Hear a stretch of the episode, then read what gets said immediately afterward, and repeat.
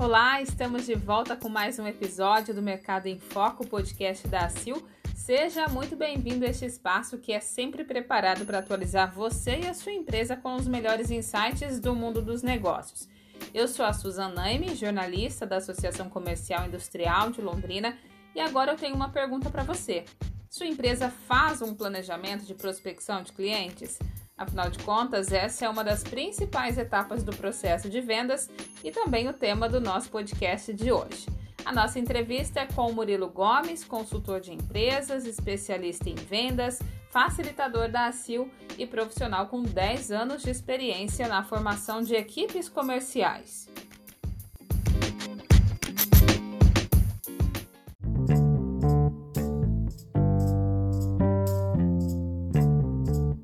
Então o nosso bate-papo é com o Murilo Gomes, consultor. Já quero agradecer, Murilo, pela sua participação mais uma vez com a gente, sempre trazendo curiosidades, expertises, né, é, insights bem importantes.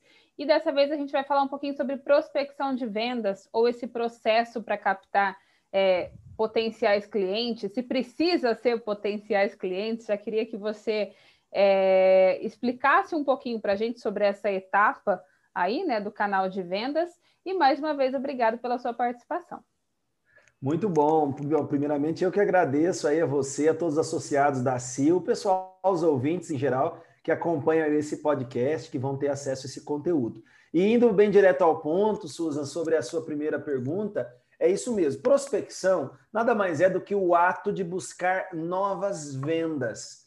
Então, a prospecção, ela pode, quando a gente é, define bem ela, ela pode acontecer de várias formas. Como eu estou buscando novas vendas, ela pode ser em novos clientes, mas ela também pode ser uma prospecção dentro da carteira, uma prospecção desde que de clientes conhecidos, mas dentro da carteira. Em resumo, a definição é buscar novas vendas. E eu sempre recomendo a prospecção para quando a empresa já tem um número estável de vendas e não está atingindo mais as suas metas.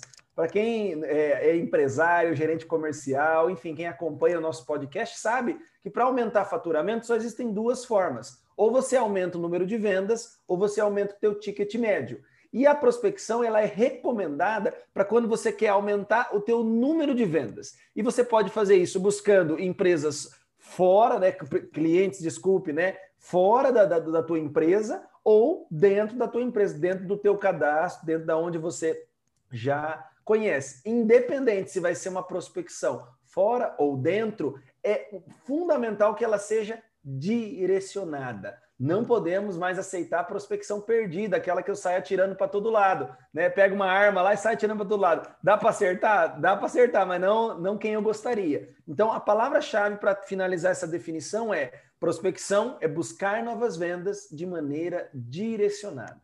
E como desenhar isso, então, Murilo? Criar um planejamento estratégico para que ele seja bem sucedido, né? Por onde as empresas começariam? Legal. Tudo começa com essa palavra-chave que você falou, Susan, planejar a prospecção. Então, eu gosto de usar alguns pilares para um bom planejamento de prospecção, e quem está aí escutando, quiser pegar papel e caneta na mão, ajuda também a esclarecer um pouco disso. Para você ter um bom planejamento de prospecção, o primeiro passo é ter uma meta. Quantos clientes novos eu preciso prospectar? Então, se você falar, ah, eu vou prospectar, Murilo, quanto? Ah, quanto mais melhor. Você não vai prospectar nada. Isso já é mais do que comprovado. Qualquer atividade que você busque sem um número definido, você não chega a lugar nenhum. Então, eu recomendo que as empresas comecem de forma gradativa. Então, eu quero aumentar 10 clientes, um cliente, 100 clientes, conforme a realidade de cada empresa, o porte, o tamanho. Mas o primeiro passo, o primeiro pilar de um bom planejamento da prospecção meta. O segundo grande pilar é o que eu chamo de indicador. É o que vai dizer para você ao longo do mês que você está indo naquela direção da meta. Então, se eu planejei, por exemplo, prospectar 40 clientes nesse mês e o mês tem quatro semanas, eu tenho que a cada semana ter mais ou menos 10 clientes. O segundo pilar, portanto, é, a, é o indicador. O terceiro, e que para mim é, é, a grande chave de sucesso de uma prospecção acertada, é ter responsável. Quantas e quantas vezes Susan já não viu empresário, gerente falar assim: precisamos vender mais, precisamos de novos clientes, bate na mesa, aquela reunião de motivação, e daí sai, depois de dois, três dias, ninguém mais sabe o que tem que ser feito. Prospecção só funciona se no planejamento você tem um responsável. Vai ser quem vai prospectar. Tem muitas empresas que colocam uma pessoa só para prospecção, que é o vendedor mais novo. Tem empresas que têm um departamento de prospecção, empresas mais estruturadas. Tem empresas que quem é externo prospecta, quem é interno não prospecta. Enfim, você tem que definir esse, essa área de responsabilidade. Quem vai ser o responsável? E eu vou além. Data e hora para prospecção. Você falar, eu vou prospectar quando dá tempo? Não dá tempo. Às vezes não dá tempo nem de escutar o podcast até o final, né? Não façam isso, pessoal. Escutem até o final. Mas é importante colocar data e hora. E o quarto e último pilar do planejamento da prospecção é o acompanhamento. Uma reunião depois de 15 dias, um mês, para avaliar se os esforços de prospecção estão dando resultado ou não estão. Em resumo, meta, indicador, responsável e acompanhamento são as quatro, as quatro, os quatro pontos, os quatro pilares de um planejamento de uma boa prospecção. E até aproveitando que você falou sobre o acompanhamento, como que o vendedor ou a pessoa que ficou como responsável né, pela prospecção faz isso? Ela vai entrar em contato com a pessoa, é, por qual canal seria até mais interessante entrar em contato? Tem gente que não gosta de receber muita ligação, tem gente que não olha e-mail, é, tem gente que é muito é, é fiel ao WhatsApp. De que maneira seria feito isso, Murilo? Interessante, é bem isso. Na verdade, eu recomendo o seguinte: não existe hoje um melhor canal ou uma melhor forma de prospectão, prospecção. Nós temos que ir atrás de onde o teu cliente está. Então, o primeiro passo nesse, nesse sentido é saber quem é o teu cliente ideal. Eu chamo isso na prospecção para definir a melhor ferramenta de PCI. Tem várias nomenclaturas, mas nada mais é do que perfil de cliente ideal. De todos os potenciais clientes que eu possa trazer para minha prospecção, tem um grupo específico, um nicho específico que é o meu cliente ideal. O marketing chama isso de persona, o marketing digital trouxe esse nome muito forte. A gente pode chamar isso de segmento, tribo, público-alvo, o nome que você quiser. Mas esse é um perfil de cliente ideal, que é o quê? Quem eu quero atingir? Ah, eu quero atingir mulheres acima de 35 anos, que são independentes financeiramente, casadas, solteiras, com filhos, sem filho, enfim. Independente se você é pessoa, vende para pessoa física ou pessoa jurídica, investe tempo definindo quem é essa pessoa. Porque quando você tem claro essa pessoa, fica muito mais fácil você selecionar qual canal você não quer prospectar? Porque eu já sei quem eu quero. Poxa, eu vou prospectar online ou offline? Depende quem é seu público-alvo. No online, eu vou usar mais estratégias de marketplace, tráfego pago, uma landing page, enfim, um anúncio, um site, ou eu vou usar outros recursos. Depende do teu público-alvo. A mesma coisa no offline. Se eu vou usar uma mídia como rádio, TV, jornal, outdoor, evento, brindes, enfim, qualquer outra forma também de prospectar cliente. Vou te contar uma história rapidinho aqui para os nossos ouvintes. Eu, eu vou sempre atender empresas ali na direção de Biporã e hoje mesmo aconteceu de uma, um vendedor parou para fazer prospecção é, na fila ali do, do, do, sinaleiro, mas vestido, terno, gravata, formulário na mão. Eu falei, poxa, que absurdo, é vendendo seguro de carro.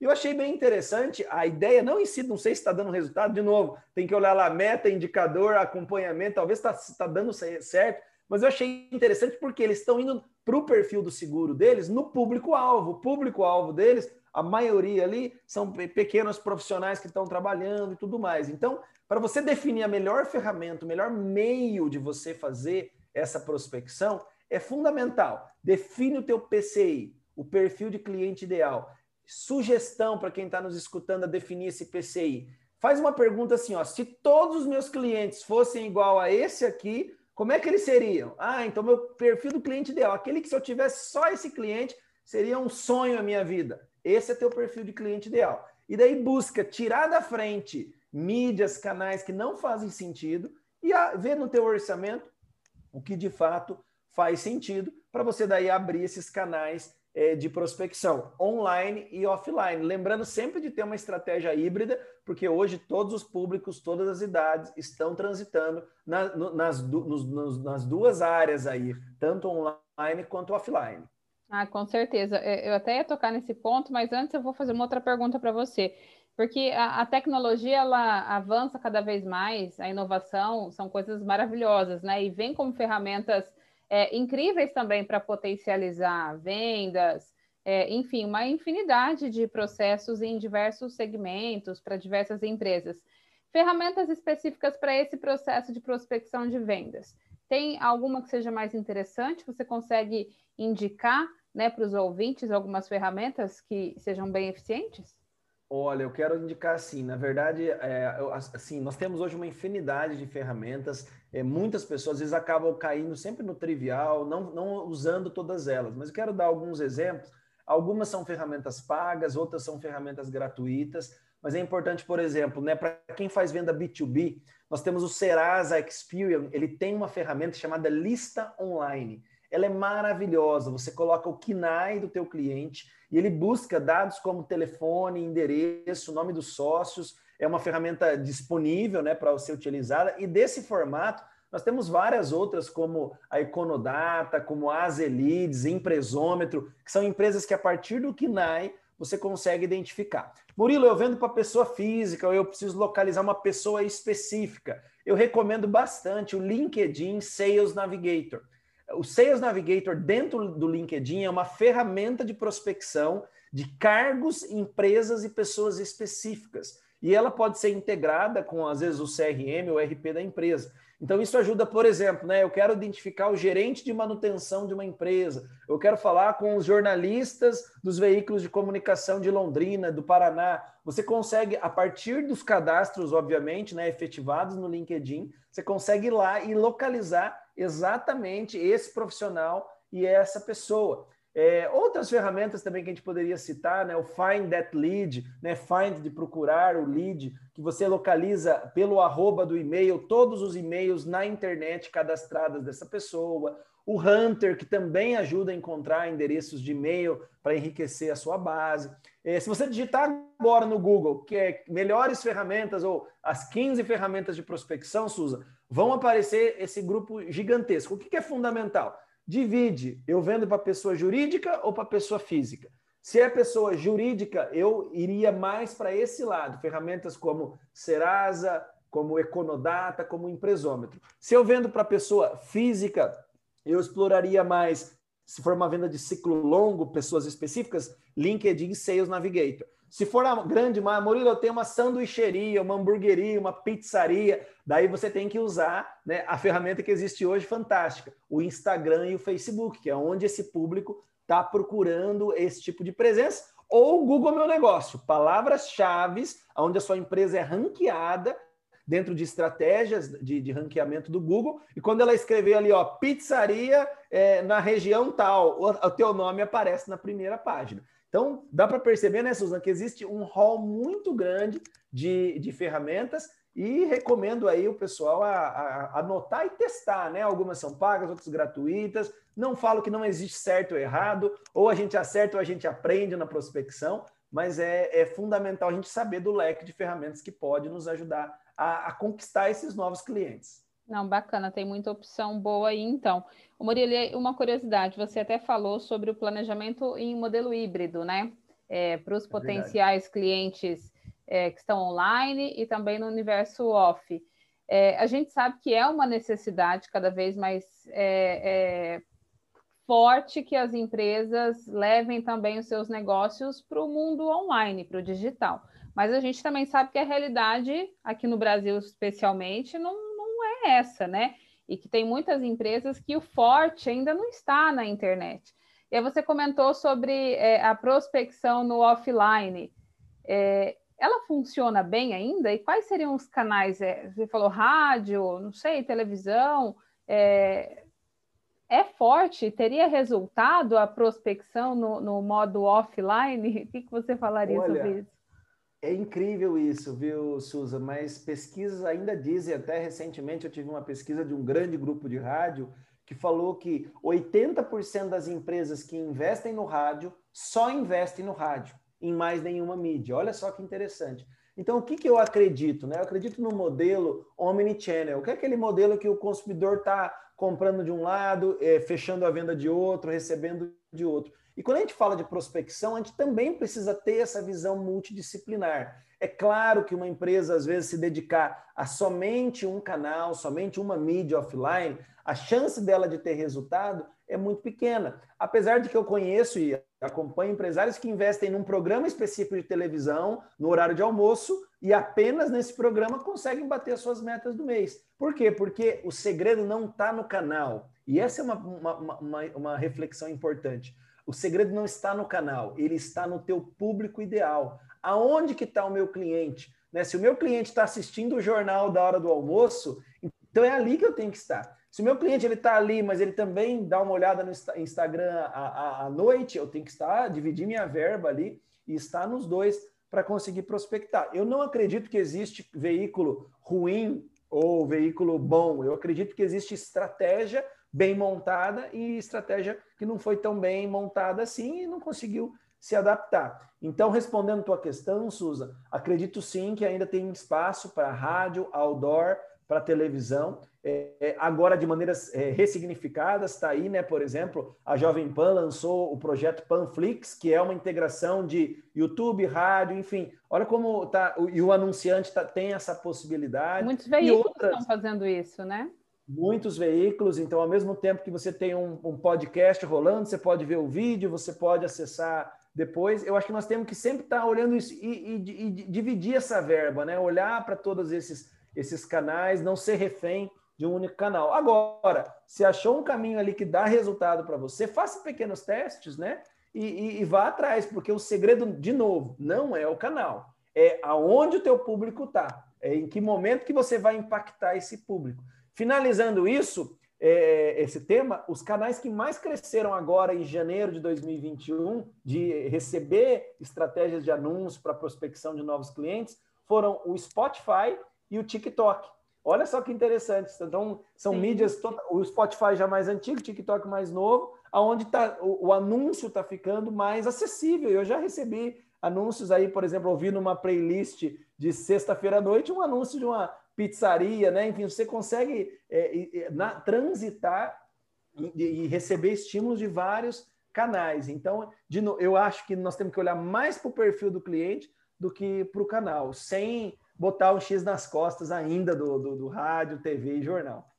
Não, legal. E até para as empresas ficarem em alerta, né? Existem alguns fatores que podem afetar a estratégia de prospecção de vendas de clientes, né? Não sei se chega aquele momento, ah, eu vou revisar algumas coisas dentro da minha empresa, né? É, você pode citar, relacionar alguns desses fatores que eles têm que Ó, ficar né, em estado de alerta?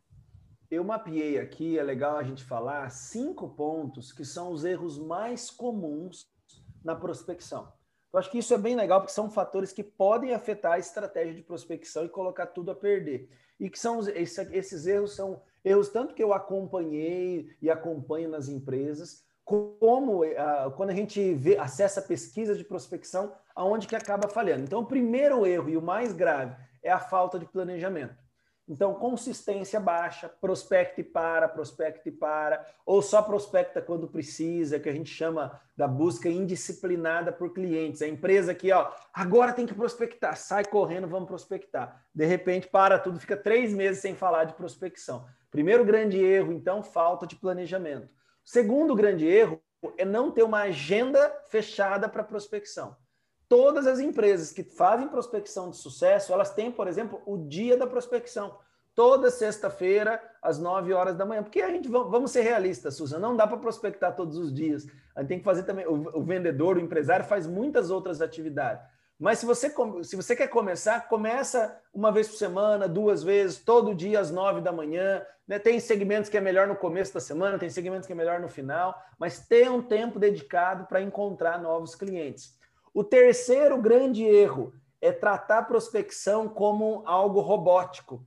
Quantas vezes a gente não recebeu uma ligação, né, falando: "Ó, oh, Suza, quer ter o seu cadastro aqui", tal, e você fica, mas eu não queria isso, mas a pessoa com aquele linguajar todo robótico, não sabe o que dizer para o cliente, usa script automático. Então tem que ser algo agradável, uma conversa, algo interessante. A prospecção tem que ter esse lado.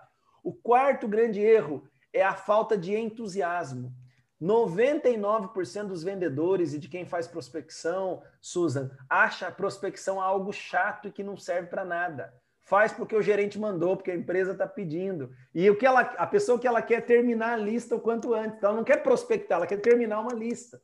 Então, tem que ter um entusiasmo no sentido que cada item ali, eu falo sempre isso. Pensa que a prospecção é você saindo, indo num, num rio com uma peneira e colocando aquela peneira dentro do rio para ir atrás de diamante, ouro no mercado. Se você fizer isso uma vez por ano, a chance de você encontrar um tesouro ali é muito pequena. Agora, se você fizer toda semana num horário definido, Pode ser que tem dias que você só vai tirar barro, pode ser que tem dias que você encontre uma pipeta de ouro. Prospecção é isso. Tem que ter consistência, entusiasmo, fazer com alegria. E por fim, a falta ou excesso de confiança, que é aquele vendedor que começa esperando que dá errado, que é a falta de confiança, síndrome do espírito derrotado, né? Fica naquela assim, ó, liga no primeiro da lista, ou faz o primeiro contato de prospecção, o cliente não quer, fala, viu só, eu falei para você, prospecção não dá certo ou o excesso de confiança, muita sede ao pote, muita vontade, empolgação exagerada. Mapeando esses cinco grandes erros, os erros mais comuns, é, e minimizando eles, eu acho que a gente já consegue eliminar bastante os fatores que impedem uma prospecção de sucesso. Muito bacana. Eu acho que dentro de tudo isso que você falou desde o começo da nossa conversa, é, lembrar, né? A gente ainda vive o, o período de pandemia, né? Ainda temos é, algumas situações críticas no, é no nosso cenário, é, mas ainda tem aqueles é, clientes que não se importam de ter um bate-papo online, como nós estamos fazendo, né, Murilo? Mas é ainda tem aquele cliente que gosta é, de receber a visita, da conversa presencial, claro, com todo o cuidado que o momento exige, mas que não abre mão né, desse vínculo mais próximo, né? Acho que o empresário ele tem que estar consciente disso, né, Murilo? Com certeza. A palavra-chave é observação.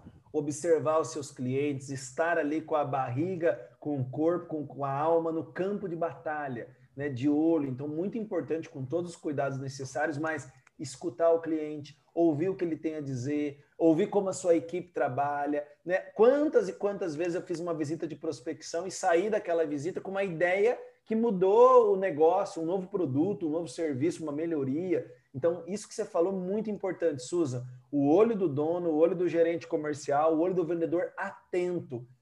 A gente tem que sair do modo automático das coisas e entrar para um modo mais de observação. Observar o cliente, observar as pessoas. E uma frase que eu sempre falo: pessoas compram de pessoas, pessoas vendem para pessoas. Se a gente não entender de pessoas, a gente não entende de negócio não entende de venda e muito menos de prospecção. Então, entender que por trás daquele número, daqui, de tudo que a gente tiver de esforço de prospecção, existe uma pessoa, com certeza a gente vai ajustando a nossa estratégia e vai chegar e vai encontrar as nossas pipetas de ouro aí que vão enriquecer os baldes da empresa no sentido de novas vendas e novos negócios. Isso é prospecção. É, e é esse o recado que a gente quer deixar hoje para os nossos ouvintes, Susan. É isso aí, você até antecipou então o seu recado, porque eu ia falar, nossa conversa é sempre tão gostosa, né? E é sempre tão é objetiva e com, com, com várias ideias para a gente transmitir também para os ouvintes.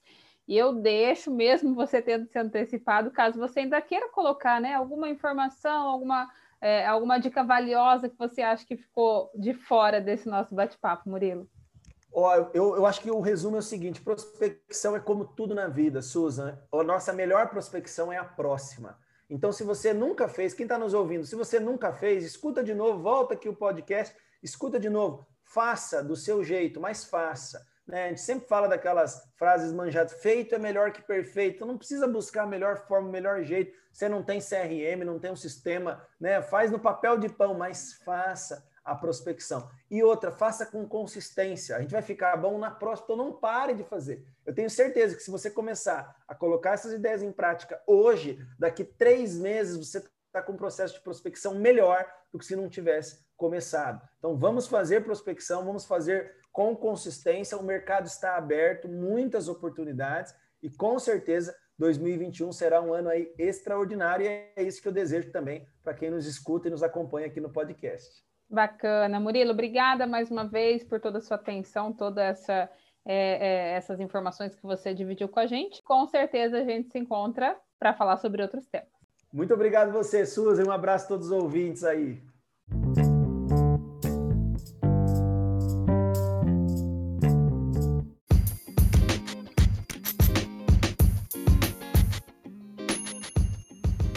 Podcast da Sil fica por aqui. Espero que o tema de hoje tenha inspirado bastante a sua empresa e nós voltamos na próxima semana. Até mais!